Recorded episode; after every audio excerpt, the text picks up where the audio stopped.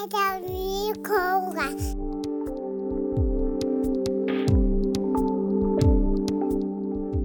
然后所有的博物馆就关闭了。这个机器学习这个库，所有的库也是有 bias 的。那 对我而言是一个很重要的，我疗愈自己的一个场域。比较希望能够创造一些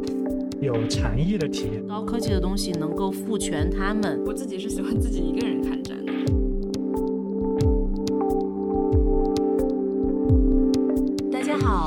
收听明日博物馆 Tomorrow Museum，我是 Cici。今天是我们的第一期节目，AI and I at MIT Museum。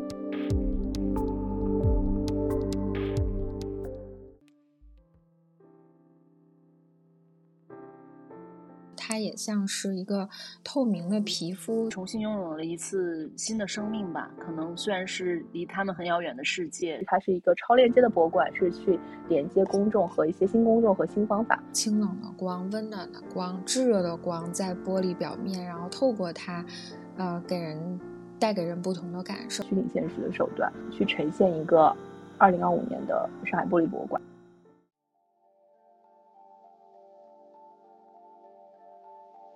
在创作中，AI 它扮演的是一个什么样的角色？他要先认识这个 image，那么他认知之后的结果是否跟艺术家想传达给他的这个呃结果是是否是一致的？其实中间还是会有偏差。如果你仅仅把就是输入一个文字或带了一张图片去生成一个结果，就你说这样就完成了一个艺术创作，我觉得它是完全不够格的。在这个对话中，AI 告诉呃这个工程师说。我也是一个人，就是在一个 AI 非常繁荣或者说是表面非常繁荣的时期，但是它底层仍然是由人类手工去为它做最基础的一个很必备的一个基础工作。我觉得进步并不是衡量人类，呃，就并不是衡量就是这个人性的唯一的标准。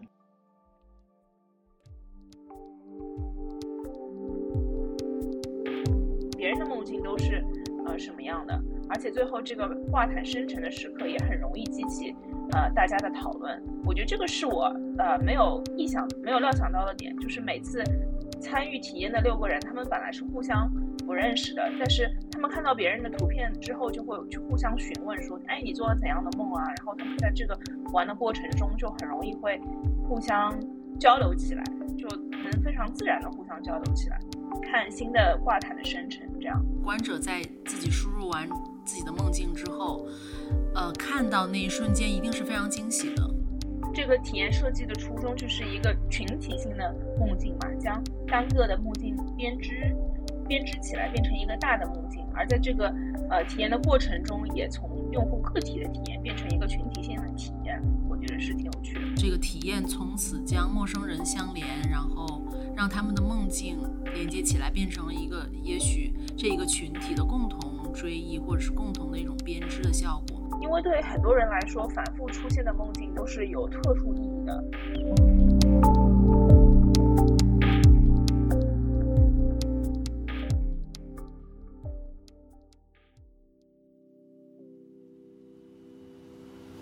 因为今天聊到这个话题，肯定也聊到就是像植物园，然后公园、花园。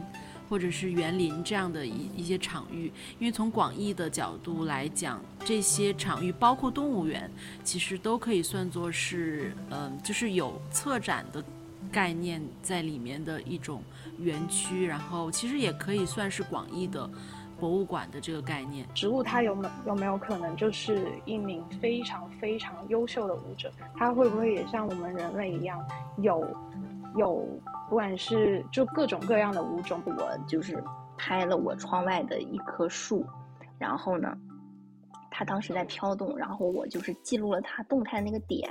然后我用一些就是啊文字啊去代替了那个点，然后去做了那么一些比较实验的动画，两个植两两盆植物，它。会因为风或者等等的一些原因，它它们就交织在了一起。中通过风进行的远程的交流，可能他们啊是在不同的地区、不同的国家啊，但是可能他们之间也有某种沟通的方式。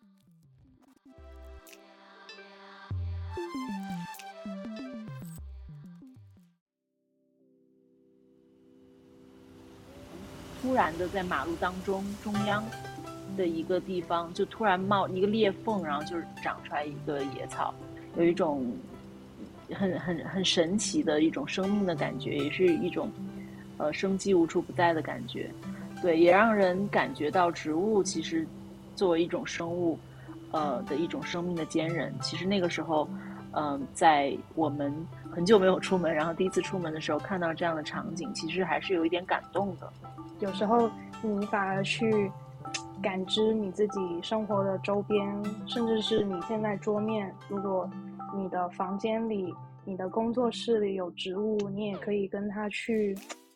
多点交流，对，或者是你有开心的、不开心的、难过的，都其实都可以跟他去分享。我觉得可能这种设置的感觉也跟他们对这个死亡啊，或者是这种人死之后的一个一种状态，就是有一些不同的认知或者是态度。我感觉整个的氛围就是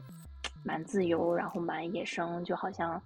嗯，就是哎，那你就在这边睡吧，然后就是我们。一起的，就是可以继续，对，继续共存，继续见面，对，继续交流。因为有植物的存在，死亡的话题，它对我来说，它不再严肃，反而我感受到的是极大的那种自由和生命力。艺术家负责，相比起深度，我还是更倾向于艺术家是负责一个广度，啊，或者是提供一个更大的被误解的一个区间。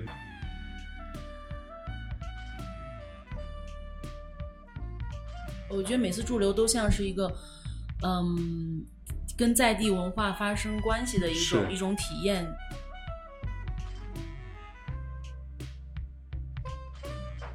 潮流是不可能阻挡的，嗯，啊，只是说这个潮流带给我们社会上的影响、伦理上面的影响、人性上面的改变，嗯，我觉得是肯定是应该抱有极其谨慎的态度。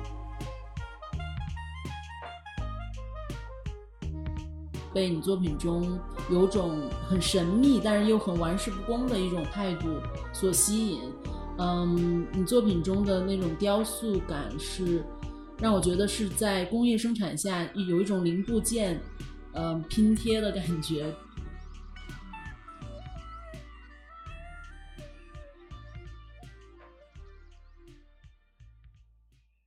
大家好，我是 Cici，欢迎收听明日博物馆。嗯，今天是终于终于终于终于更新了，时隔三个月之久。然后在那个过程中，我觉得织布本身有很多的结构上和形式上的美感。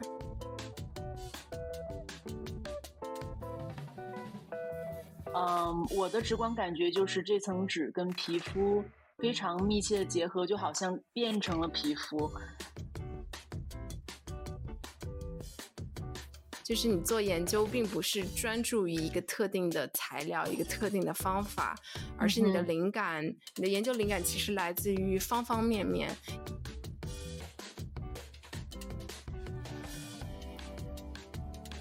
因为我觉得人们还是非常希望和喜欢看到，由自己身体中发出的信号跟一个电子电子设备之间传导。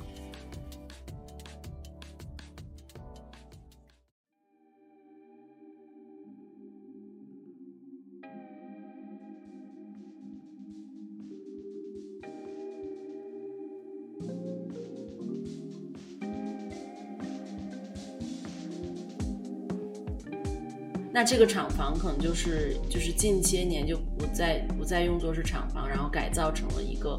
艺术空间这样子，然后也呃 focus 这方面的文化。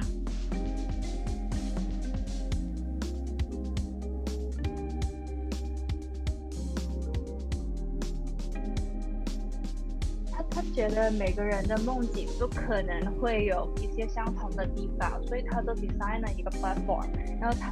大家都可以去写你们的梦境的内容，然后他都会帮你做配对。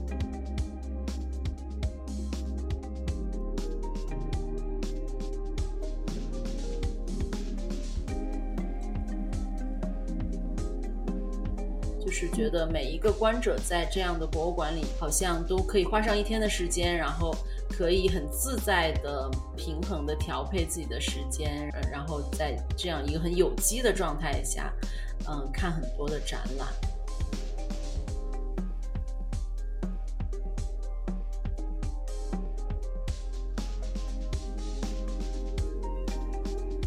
我记得以前就是还没有 M Plus 跟故宫，那时候就是个大草地嘛，然后就是说西九文化区，然后我们就大家都是去 camping，然后就是晒晒太阳，然后有 free space 可以就听听演出。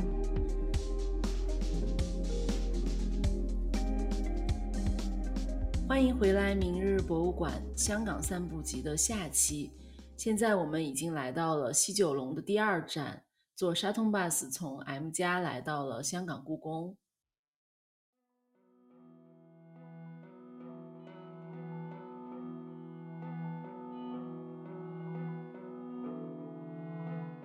但是到了香港故宫，也还是那个感觉是挺拼贴的。后面的整个大背景，那个那个图画是维多利亚海边的那个风景和那个香港的 skyline 的那种感觉。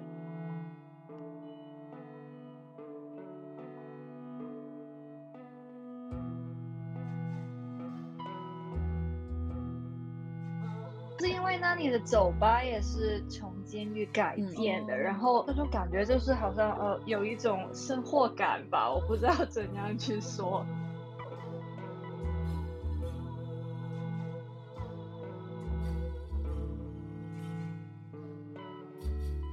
我觉得那个策展理念也挺好的，就是你从进门的时候就好像是一个清晨，然后你可以感受在紫禁城过这么一天。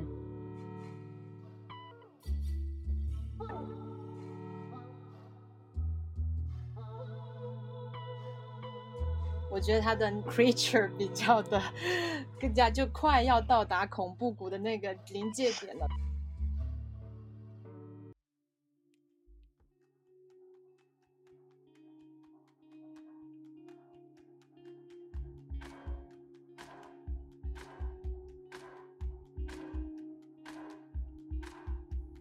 对，如果有一群比较活跃的亚裔艺术家、中国艺术家，嗯，大家都做的比较好。那肯定，那我们的影响力可能会更大，而且我们在国际的舞台上会有更强大的声音吧。对，就是你刚刚说的“情怀”这个词，就是感觉自己做的事情是在，也是在记载我们这个时代的下沉艺术史。这些作品其实都是从我们的社群里的艺术家以来就是展现的，所以其实它这个文化是有结合和交流的，却不突兀。这个是一个很有意思的一个我的感受，尤其是我们搬过来之后，反观自己做一件事情，特别是在开始可能没办法太去预设之后会怎么样的时候，那可能这是这个反向思考真的是一个很很有意思的帮助。现在是十月中旬，纽约已经开始有些微冷，然而在纽约唐人街街景中充满烟火气的覆盖下。一处闪露微光的白盒子浮现于夜空，进而是画廊开幕的某个夜晚沸腾的交谈声、玻璃杯碰撞的声音、笑声以及渐隐的环境声。它隐匿于这座危险、刺激、令人兴奋又让人斗志昂扬的庞然之城中，带给曼哈顿下城一股新鲜力量。它就是我们今天的主角 ——Latitude Gallery。我觉得和诗慧的聊天浓缩了我对纽约这座城市。华富以及我们对亚裔艺术社群、年轻艺术家、移民身份认同的各种疑问，当然也有很多很多的希望和憧憬。希望这束微光持续闪耀，照耀前路，也希望 Latitude Gallery 越做越好。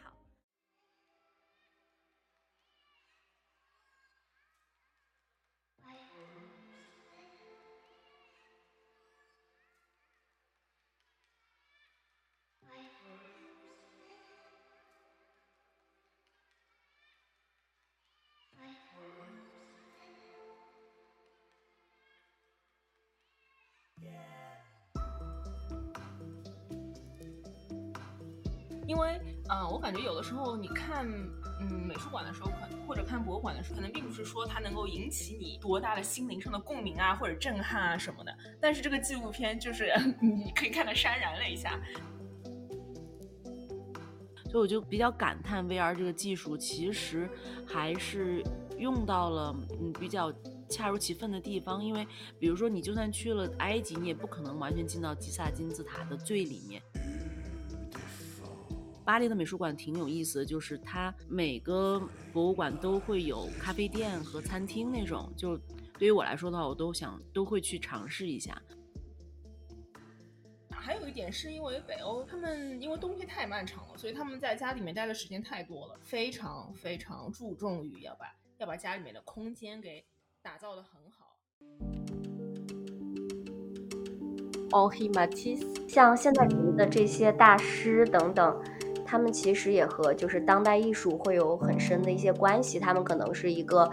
呃，超前的这么一部分人，一个艺术家整个生涯的一个完整面貌的感觉，从一个非常个人、一个成长的角度。那么我们觉得，其实就有一点像是马蒂斯本人，就是这一场展览的这个策划人，他是蕴藏着一种作者式的一种自传式，有一种缔造的意味在里面。他说，因为马蒂斯希望他这幅画放在 白色的上面，一时间就是 没有任何反驳的余地。会有一种感觉，好像我直接在跟马蒂斯工作，因为那个法国的这个馆方的这个馆长，他也是个老爷爷，可以让你看到一个很完整的马蒂斯。对于马蒂斯本人来说，他没有这种呃艺术等级之分，对于他来说都是他。特别就是投入的很重要的创作，不同的角度，然后包括每一次观看都能有看到新的收获。所以马蒂斯能成为马蒂斯，一方面他是北方人，所以他到第一次到了尼斯，到了南方之后呢，就是。给大家种一些种子，有些可能真的就发芽了。耀眼的这种阳光，完全不同的这种呃色彩和光线呢，给他震撼，所以才给他带来了这个野兽派的启发，就是让好艺术持续影响更多人。艺术的这个角度给予了生活一些慰藉，一些美好的东西。无论你是已经了解马蒂斯，或者还不了解的，我觉得都。都就是都可以，我觉得不要有那么多包袱，就来看一个这样一个呃艺术家非常精彩的一生的创作。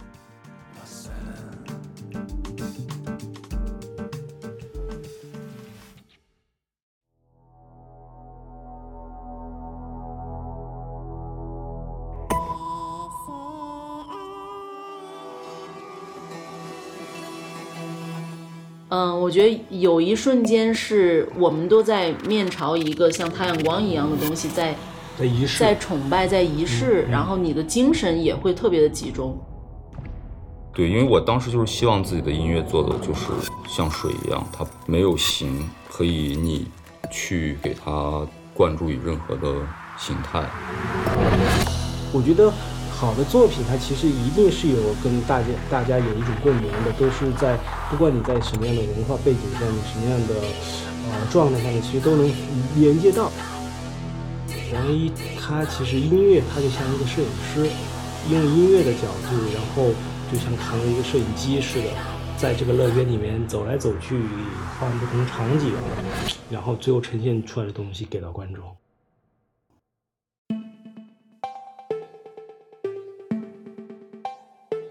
是上海热闹非凡的一周，艺术的温度升腾于城市上空，让这座城市涌入更多魔幻的色彩和景致。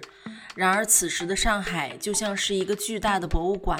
容纳着百千位艺术家的艺术作品，也是艺术从业者们的一次集体发力。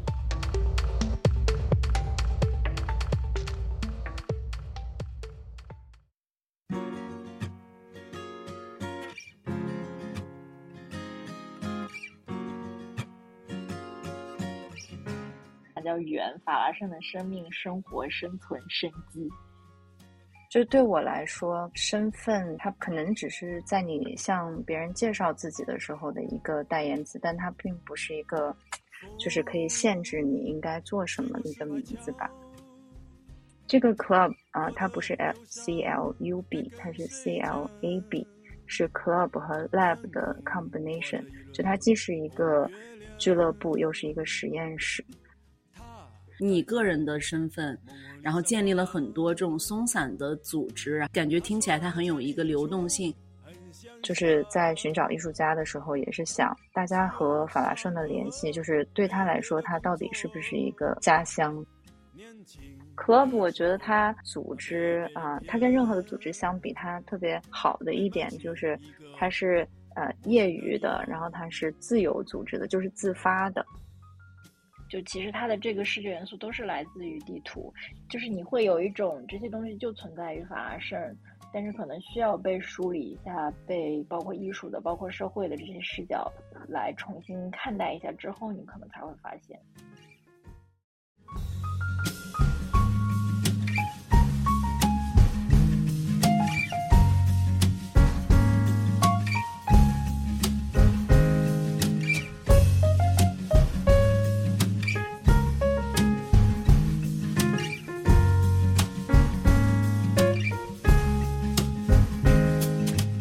所以就是我是第一次感觉，就是看展好像变成了一个日常去呃买菜、做指甲顺便的一个事情，对，它是一个融入生活的一个感觉。可忧伤。其实我觉得这种就相当于是一个有用的展览，就是对这个商场是有一个记录和保存，然后包括宣传的作用。他想让我带他去。我觉得每个艺术家的呃作品也肯定是一个在地化一些元素暗喻的呈现。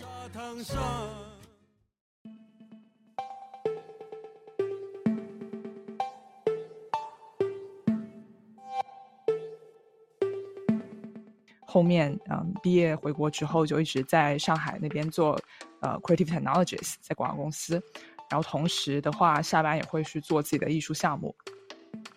驻留很重要的目标，就是它不仅仅是在做艺术实践，我更多的期待的是在驻留当中能去实现人与人的交流和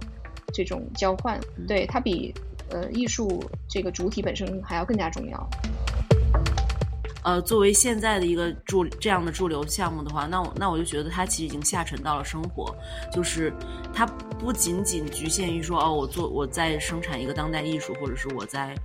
我在做某某某 project，它可能就是一个跟就对目前的一个东西提问，然后对生活中一个或者对一个社群的一个关心。其实会是这次驻留给到我的很多勇气，然后嗯，就是我会有意识到说，就是你首先要先自己很相信这件事情会发生，然后接下来它可能就是才会发生。驻留就变成一个非常扎根生活的生活机理的一个组织，然后又又向上，又可以生成出很多很有趣的有机体。然后另一方面，就作品做完之后，它其实就有点像是呃 A 四驻留这次的名字是呃 reconnect，然后就是我就觉得就是不停的在跟人 connect。他说金只是去了另外的一个地方，开启新生活。如同他从美国前往泰国生活一样，他不过是以较为戏剧化的方式达成了目的，顺便和世人开了一个玩笑罢了。那现在我们可以移步到另外一个博物馆了，那就是泰国国家博物馆。它其实是东南亚最大的博物馆，可以把看展就是当做你生活的一部分。Photo 和这些美术馆和这个艺术生态作为邻居，也是其中的一部分。你们在平时会有什么交流吗和 r a f i s k 其实给我的印象就是，呃，非常的呃开放跟自由。就能想象，就是夜晚看展的话，应该是一个非常静谧的一个时刻。呃，人类活动自工业革命之后，其实对大地的改变是巨大和不可逆的。相机已经成为他自己的一部分，然后他就是随处会去拍摄。他在呃雕塑当中的雕和塑，雕就是去掉，然后塑就是再往上添加，让观众呃重新理解作曲。嗯，展览的题目是模仿游戏。模仿游戏。对，就是因为摄影本身就是被看作是一个模仿与模拟现实的一个工具或者方式。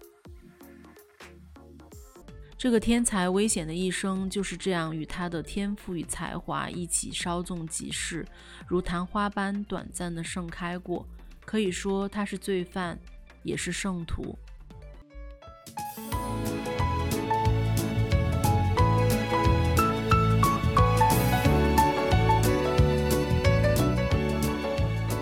Hello，大家好，我是 Cici，。今天是十二月二十四日，平安夜。无论此刻你正在对着一棵圣诞树发呆，独自享受着一段静谧时光，还是过着一个非常热闹的圣诞节，一群好朋友共同共进晚餐，在一个大长桌上点上蜡烛，房间中也充斥着烤鸡的香味，而圣诞树在一旁注视着这温暖的一切。无论是一个什么样的情境。都希望你能非常 enjoy 这一刻。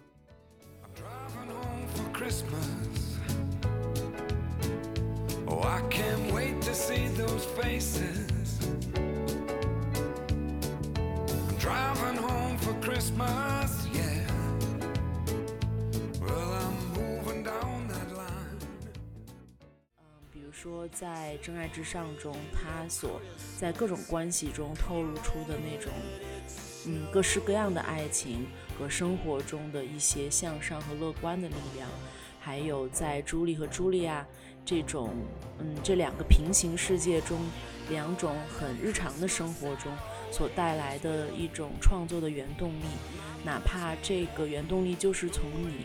的一个日常开始的，他可能不需要说重新开始一段新的学习生涯，先去学习一个技能，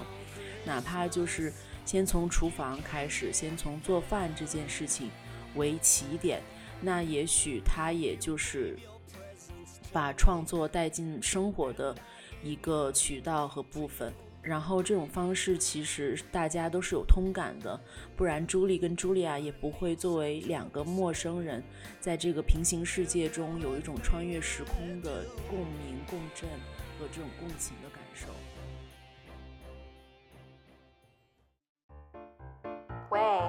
侬辣盖何里搭？我现在要去八龙门白相，侬来勿啦？想好了勿啦？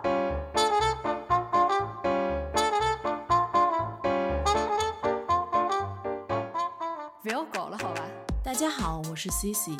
不知道大家最近有没有看《繁花》这部电视剧？这部电视剧让人一下子梦回九十年代的上海，想到那个时候的黄金时代。在一个特殊的时代背景下的风雨故事、创业故事和江湖故事，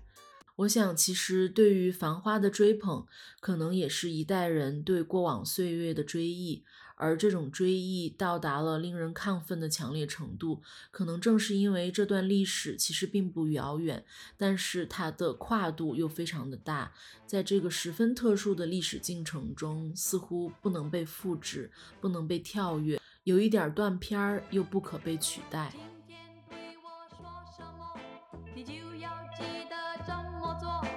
要是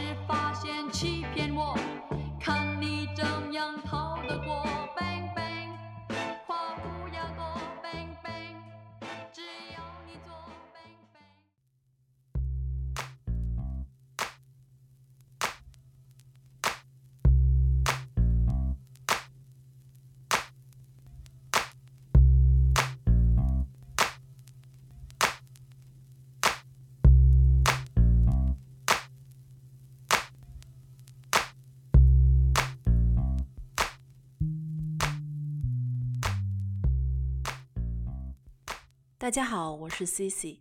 跨年夜哦，你们都在干嘛？最后想用庄子的一句话来给新年一个期许：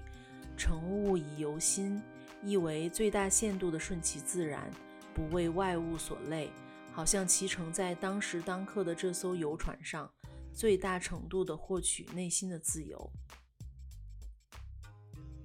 再见，二零二三。拥抱二零二四，祝大家新年快乐！我是 Cici，你现在听到的是明日博物馆 （Tomorrow Museum） 一档关于艺术、科技、博物馆的泛文化类博客。明日博物馆，谢谢关注。